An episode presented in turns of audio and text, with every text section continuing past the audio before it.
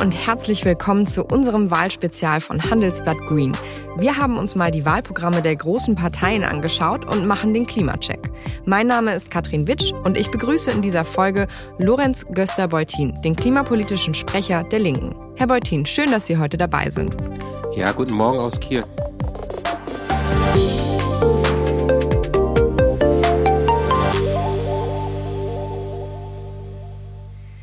Schon bei einem der wichtigsten Punkte überhaupt unterscheidet sich ja das Klimaprogramm der Linken deutlich von den anderen Parteien. Anders als CDU, FDP, SPD und sogar die Grünen wollen die Linken ja schon bis 2035 klimaneutral sein. Das ist zwar im Einklang mit den Pariser Klimazielen, aber auch sehr ambitioniert. Wie soll denn das funktionieren?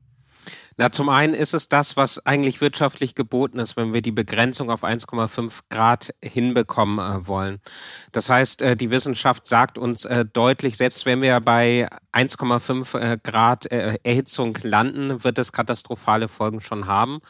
Und äh, deswegen sagen wir, wir müssen einfach alle Maßnahmen, die möglich sind, ergreifen. Und wir schlagen da halt Regeln vor, aus denen sich niemand rauskaufen kann. Klares Ordnungsrecht mit Gesetzen, aber auch Verboten. Was genau, wie soll man dieses Ziel erreichen? Also zum Beispiel wollen die Linken ja bis 2025 die Erneuerbaren schon massiv ausbauen. Das sind Gigawattzahlen, die brauche ich jetzt hier nicht genau nennen, aber aktuell schaffen wir davon noch nicht mal einen Bruchteil. Wie soll denn das geändert werden? Also wir brauchen auf jeden Fall eine drastische Beschleunigung, eine Vervier- bis Verfünffachung bei Wind- und äh, Sonnenenergie. Das äh, setzt aber voraus, dass der Bund, also wir auf Bundesebene endlich entschieden handeln. Das heißt, der Bund muss den Bundesländern vorschreiben, wie ausgebaut werden soll, zumindest äh, wie die Flächen genutzt werden sollen. Wir schlagen vor, zwei Prozent der Landesflächen vorzusehen äh, für Windkraft an Land. Und wir sagen ganz klar, nicht immer größere Windkraftabstände wie beispielsweise in Bayern oder Nordrhein-Westfalen schaffen Akzeptanz, sondern wenn Bürgerinnen und Bürger beteiligt werden, beispielsweise über Genossenschaften, Genossenschaften und Bürgerinnenergieprojekte über Stadtwerke und Kommunen. Das schafft äh, wirkliche Akzeptanz für die Erneuerbaren. Aber es sind ja gerade die Bürger vor Ort, die vor allem den Ausbau von Windrädern an Land gerade massiv verhindern und auch in Ländern, wo es nicht diese großen Abstandsregelungen gibt und die zwei Prozent der Landesfläche ausgewiesen haben, da werden ja trotzdem jetzt die jetzigen Ziele schon nicht erreicht. Naja, das stimmt nicht so ganz. Also wir beobachten bei uns in Schleswig-Holstein äh, unterschiedliche Phänomene. Wir sehen, äh, wo große Projektierer, wo große Energiekonzerne ankommen und äh, Windkraftanlagen hinklotzen äh, wollen, da wird es von der Bevölkerung als etwas Fremdes gesehen. Wir sehen aber andererseits beispielsweise im Kreis Nordfriesland, das ist sozusagen die Heimat der Bürgerinnenergie, wo sie schon 1990, 91 losgelegt haben, dass dort die Akzeptanz sehr hoch ist, weil die Bürgerinnen wissen, das ist etwas, das nutzt unserer Kommune, das bringt uns äh, weiter und das gehört uns, das ist unser unseres sozusagen. Deswegen ist eben unser Credo Genossenschaften, äh, Kommunen, Bürgerinnenenergie, das ist das, was wir brauchen, um die Energiewende wirklich entschieden voranzutreiben. Okay, Sie setzen auf Bürgerbeteiligung, aber um wirklich klimaneutral zu sein, darf Deutschland ja gar kein CO2 mehr ausstoßen. Oder, was viele Experten ja im Moment vorschlagen, die sogenannten unverhinderbaren CO2-Emissionen, zum Beispiel in der Zementindustrie, müssten unterirdisch gespeichert werden. Die Linken wollen das verbieten. Warum und was ist die Alternative? Na, wir sehen eben, dass diese CCS-Speicherung massive Risiken hat. Es gibt auch aktuelle Studien, äh, die sagen, dass es von der Energiebilanz halt auch einfach nicht wirklich hinhaut. Äh, sowohl für den Industriebereich, auch was die äh, Produktion von Wasserstoff, also sogenannten blauen Wasserstoff eben mit CCS-Speicherung ähm, angeht. Und wir sagen, wir müssen die natürlichen Senken stärken. Das heißt, wir wollen auch einen massiven Waldumbau, das heißt, um den Wald klimafit zu machen in Deutschland und natürlich auch Ausbau. Das heißt, ähm, wir müssen auch massiv neue Anpflanzungen vornehmen und Wiedervernässung von Mooren ist auch so ein Stichwort. Das heißt, wir müssen massiv die natürlichen äh, Senken äh, stärken und wir müssen nicht auf irgendwelche Technologie der Zukunft ersetzen, die heutzutage überhaupt noch nicht ausreichend entwickelt ist. Und das, glauben Sie, reicht dann, um die unvermeidbaren Emissionen zum Beispiel auch aus der Landwirtschaft mit der Tierhaltung dann, sagen wir mal, auszugleichen oder? Naja, bei uns ist es ja nicht nur so, dass wir nur auf das Ausgleichen äh, setzen, sondern wenn Sie unser Programm gelesen haben, sehen Sie an jedem einzelnen Bereich, egal ob es um den Verkehr geht, ob es um die Energie geht oder eben um Landwirtschaft und Ernährung, dass wir Vorschläge machen, wie wir massiv die Emissionen dort senken können. Das heißt, im äh, Bereich von Landwirtschaft und äh, Fleischproduktion bedeutet das, wir wollen massive Eingrenzung ähm, haben. Das heißt, wir wollen raus aus der Massentierhaltung, wir wollen äh, die fetten Fleischfabriken äh, schließen, die eine Ausbeutung von Mensch und Tier darstellen. Ähm, also das haben wir gerade in der Corona-Krise ja nochmal deutlich gesehen. Und das bedeutet natürlich, dass wir da auf nachhaltige Ernährung äh, setzen, aber eben auch äh, weniger Tierbestand insgesamt in Deutschland. Sie haben ja eben auch schon das Thema Wasserstoff erwähnt. Da wollen die Linken den Einsatz ja auf ein paar wenige Sektoren begrenzen und ausschließlich auf grünen Wasserstoff setzen. Den gibt's ja im Moment noch in sehr, sehr kleinen Mengen. Wie soll denn diese grüne Wasserstoffwirtschaft so schnell aufgebaut werden jetzt? Naja, wenn man dem Bundeswirtschaftsminister zuhört, dann sagt er auch, wir setzen auf äh, grünen Wasserstoff, wir setzen auf Wasserstoff aus erneuerbaren Energien. Wir sagen aber ganz klar, Wasserstoff ist sozusagen der Champagner der Energiewende. Das heißt, er ist sehr teuer und äh, sehr selten, gerade der grüne Wasserstoff. Und äh, wir müssen äh, das massiv ankurbeln. Wir sehen da gerade hier bei uns im Norden, also Stichwort auch Abschaltung von Windrädern, sehen wir enormes Potenzial für den Aufbau einer Wasserstoffwirtschaft. Aber wir sagen halt, wir wollen eine Energiewende, eine Verkehrswende machen, die möglichst wirksam und möglichst effizient ist. Die Bundesregierung hat eine Energiewende auf den Weg gebracht, die möglichst teuer für die Verbraucherin ist und möglichst unwirksam ist. Das heißt, wir sagen, wir setzen Energie halt möglichst effizient ein. Das heißt, ähm, bei äh, Schienenverkehr ist es beispielsweise dann nicht der Wasserstoff, sondern äh, die Oberleitung. Das heißt, die direkte Nutzung ähm, von Energie. Bei PKWs äh, wäre es beispielsweise eine Reduzierung von PKWs PKWs zum einen und zum anderen der Umstieg auf Elektromobilität. Das heißt, immer den Weg suchen, der wirklich am kostensparendsten und am energiesparendsten ist. Okay, Herr Beutin, ich würde jetzt gerne mit Ihnen mal unsere Schnellfragerunde starten. Antworten bitte nur mit Ja oder Nein und dann gucken wir mal, wie das funktioniert. Okay? Das machen wir. Kohleausstieg 2030, ja oder nein? Ja. Kommt nach dem Kohleausstieg der Ausstieg aus dem Erdgas? Ja. Wasserstoff oder Batterieauto? Äh, Batterieauto. Verbot von Verbrennungsmotoren, ja oder nein? Ja. Autofreie Innenstädte, ja oder nein? Ja. Inlandsflugverbot, ja oder nein? Ja.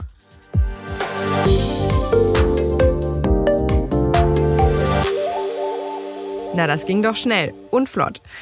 Herr Beutin, Wir haben noch einen Punkt im linken Wahlprogramm gefunden, der wirklich außergewöhnlich ist, das Thema CO2-Preis.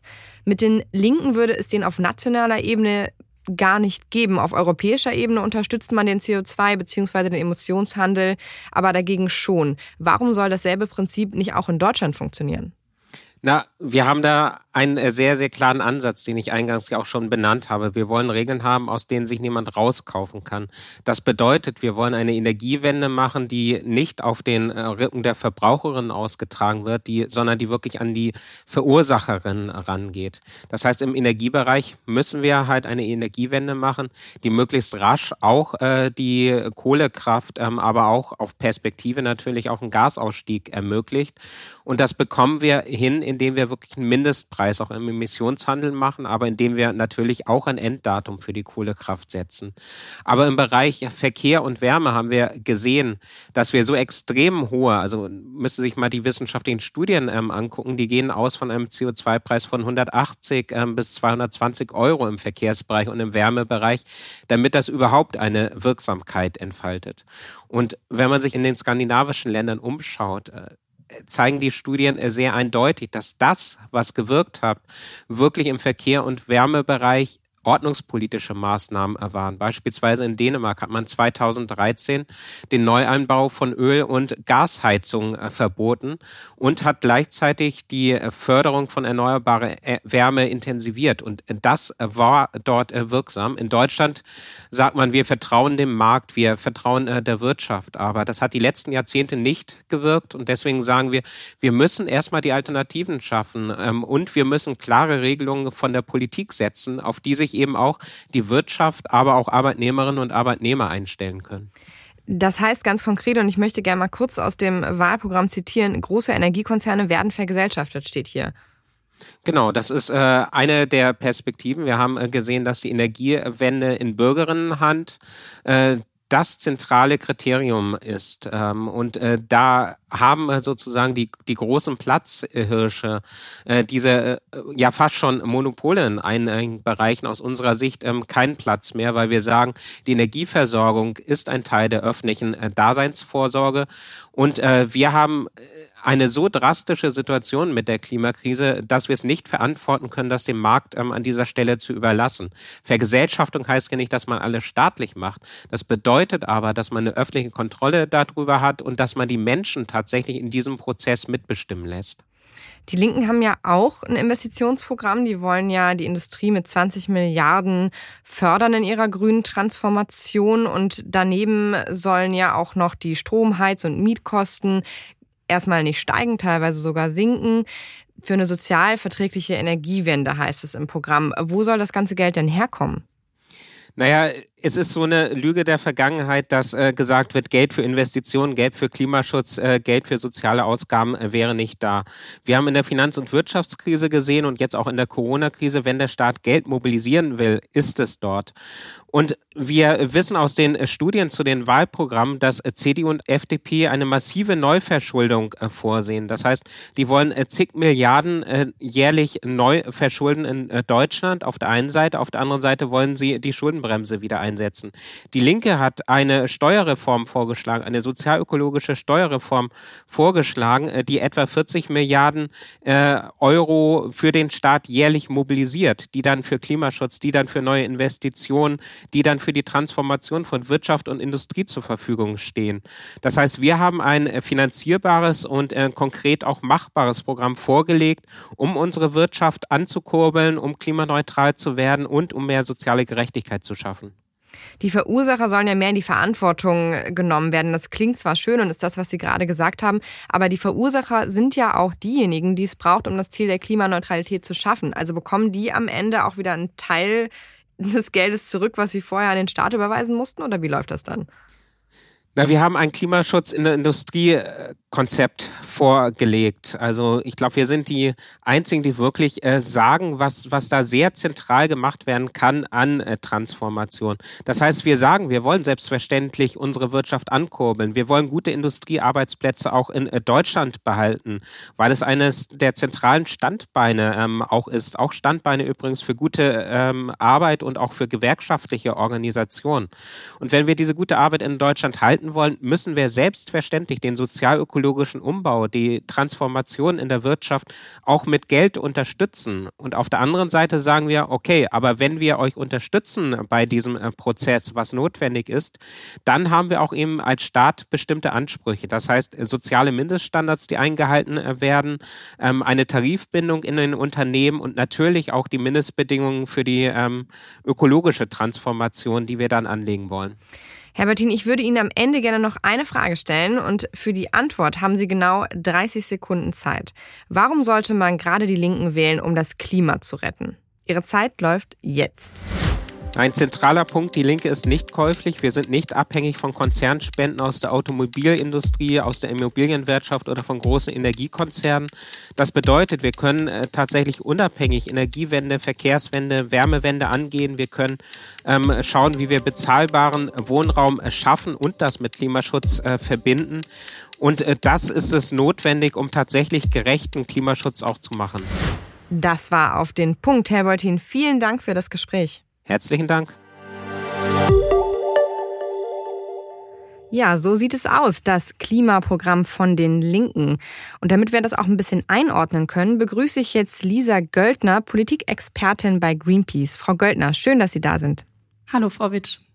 Ja, Sie haben es ja jetzt auch gehört. Klingt ja jetzt erstmal aus Klimasicht gar nicht so schlecht, oder wie würden Sie das Programm beurteilen?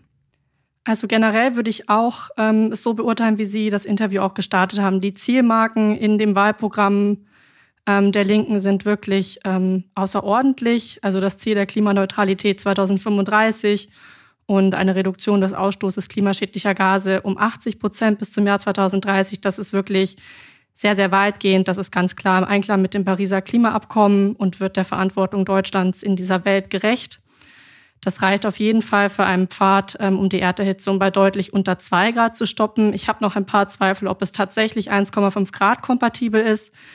Denn dafür ausschlaggebend ist ja nicht nur die Frage, wann ist Deutschland komplett klimaneutral, sondern dabei geht es vor allem darum, wie stark sinken die Emissionen innerhalb der nächsten Jahre, also wirklich im nächsten, übernächsten, überübernächsten Jahr. Ähm, und was mir zu diesem Ziel im Wahlprogramm der Linken noch fehlt, ist ein klares Sofortprogramm genau für diese Zeit. Mit Maßnahmen, also das heißt, die ist dazu zu führen, langfristig geplant oder? Also ich denke, mit diesen klaren Zielvorgaben für 2030, ähm, das ist ja schon eine Perspektive, die ich eher als mittelfristig bezeichnen würde. Aber mir fehlen noch irgendwie Schritte, die sehr, sehr schnell eingeführt werden können und auch sehr, sehr schnell ihre Wirksamkeit entfalten. Aber von den Zielmarken her würde ich das erstmal als sehr positiv bewerten. Was mir auch, ähm, was ich hervorheben würde, ist, ich halte die Punkte in dem Wahlprogramm für sehr detailliert und die großen Stellschrauben beim Klimaschutz sind wirklich adressiert. Also der Kohleausstieg, der massive Ausbau ähm, der erneuerbaren Energien, die Antriebswende im Verkehrsbereich, auch klimaschädliche Subventionen und auch die Landwirtschaft. Aber es gibt ja eine große Stellschraube, die bei den Linken ja eigentlich gar nicht vorhanden ist, nämlich der CO2-Preis. Das ist mir schon aufgefallen. Also brauchen wir denn wirklich keinen CO2-Preis? Geht es auch ohne? Also ich teile die Einschätzung von Herrn Beuting ganz stark, dass man auf den CO2-Preis alleine auf gar keinen Fall setzen sollte. Ähm, es braucht einen klaren politischen Rahmen und klare politische Zielvorgaben. Und auch eben, ja, der Staat hat auch die Verantwortung, diesen Prozess, diesen Umbau der Wirtschaft und der Gesellschaft, die notwendig sind, um die Klimakrise zu stoppen, auch wirklich aktiv zu gestalten und das nicht alleine den Kräften des Marktes zu überlassen. Ähm, diese Ansicht äh, teile ich mit ihm.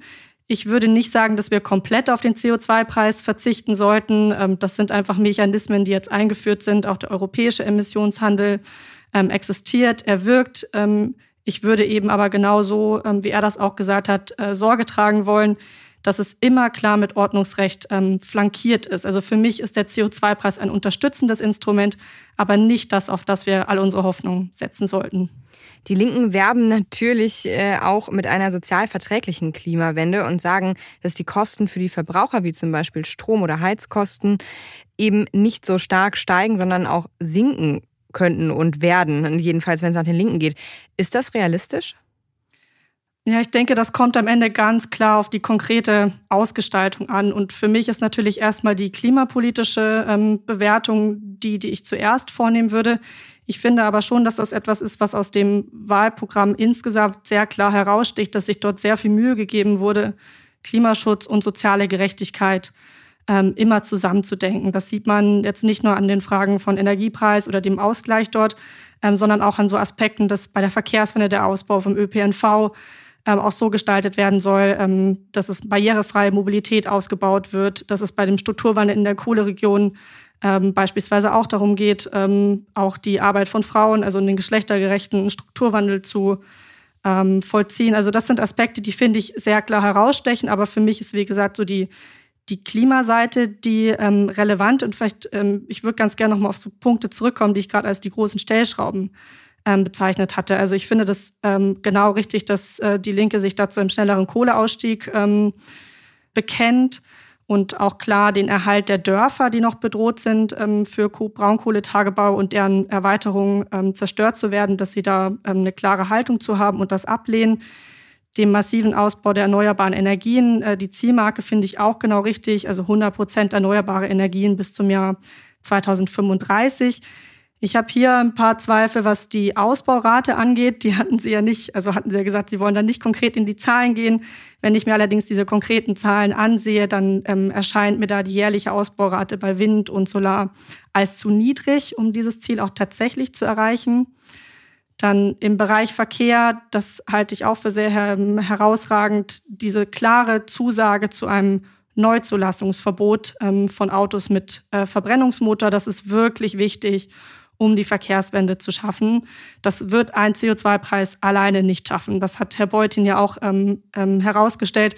Es bräuchte dafür einen so hohen CO2-Preis. Das ist eigentlich wirklich gesellschaftlich politisch und sozial nicht mehr vertretbar. Das kann man nur über so ein Instrument ähm, regeln.